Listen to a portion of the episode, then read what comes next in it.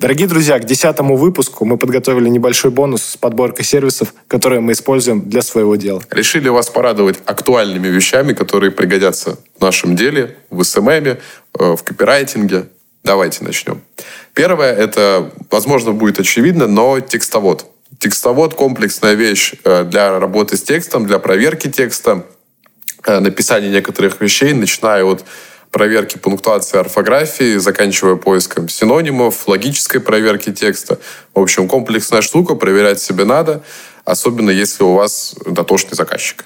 Следующий сервис Canva, а в особенности Canva Pro, она дает большее количество функций, ну и, соответственно, в бесплатной версии очень все ограничено. Поэтому по возможности используйте Pro-версию. Поддерживаю Convoy, сам пользуюсь еще с раннего студенчества. Э, огромное количество шаблонов, анимации, графики. Очень доступный, простой инструмент, интуитивно понятный и эффективный. Да, есть фотографии, есть видео, из стоков можете использовать для своих целей, можно быстро накинуть иконку, сделать сторис, э, огромное количество шрифтов, кириллические тоже есть, все нормально, большое их количество. Поэтому, если Figma для вас сложновато, то Canva, наверное, будет таким простым инструментом на каждый день, который позволит облегчить себе постинг. Поддерживаю. Ну а дальше э, нейросети, а именно апскейлинг фотографий и удаление фона. Это апскейлинг waifu2x, если ненадлежащее разрешение, плохое качество – заливайте, выставляйте нужный параметр и апскейльте свое изображение. И remove э, background — это удаление фона. Такая функция есть много где. Там в той же Canva в Pro-версии есть э, функция удалить фон, но она справляется не очень, все время нужно ее корректировать, там либо убирать, либо еще дополнительно выделять.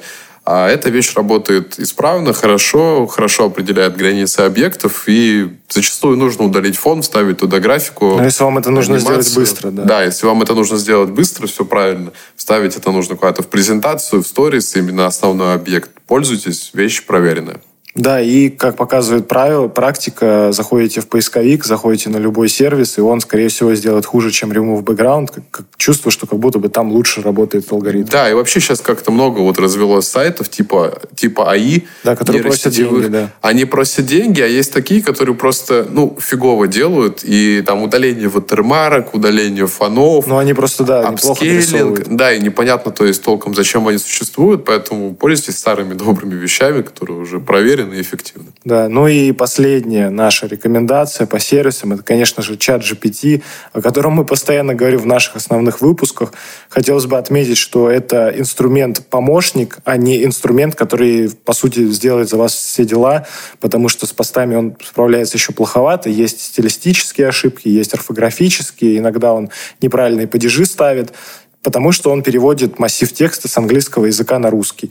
Поэтому, если говорить о SEO-тексте или текст для вашего поста, то это просто стилистическая разметка и какие-то там, может быть, ну, как будто бы ваши там мысли, чтобы собрать какие-то идеи для вас, чтобы он подкинул. Я согласен, Сережа, используйте скорее как такую саппортящую, поддерживающую вещь, с помощью которой можно накидать в макет. Просто вот даже по себе объясню, иногда бывает проблематично быстро переключиться между стилями, э, между вот стилем повествования, написания, условно, там, с официального имиджевого стиля на э, более такой дружеский, вот, в свободном разговоре, и чат GPT в этом помогает, потому что задает тебе как бы правильный вектор э, построения предложения слов, и хороший макет, также хэштеги можно с да, его помощью хэштеги, накидать. Ну, в принципе, может быть, идеи для постов, если у вас, допустим, вы хотите самостоятельно написать, но нет идей, можно запросить идеи, он вам накинет. Да, основные штук. тезисы использовать, это все дело отредактировать.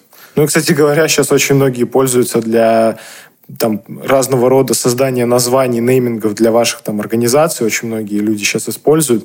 Понятно, что с этим делом он также справляется коряво, потому что берет массив с английского. Нелогичные вещи. Да, но предлагаю. иногда может придумать что-то интересное, что вы сможете чуть переделать и воспользоваться. Ну, Поэтому... Да, то, что мне особенно нравится, он тебя может натолкнуть на интересную мысль, которую ты докрутишь сам. Мне кажется, это хорошее на данный момент применение нейросетям, когда как они, да, они тебе помогают. Вот в чем-то они тебя направляют, и ты как бы не из воздуха откуда-то эту идею вымучиваешь, а можешь ее вот подогнать по запросу под себя, что ты примерно хотел бы, а дальше уже докрутить.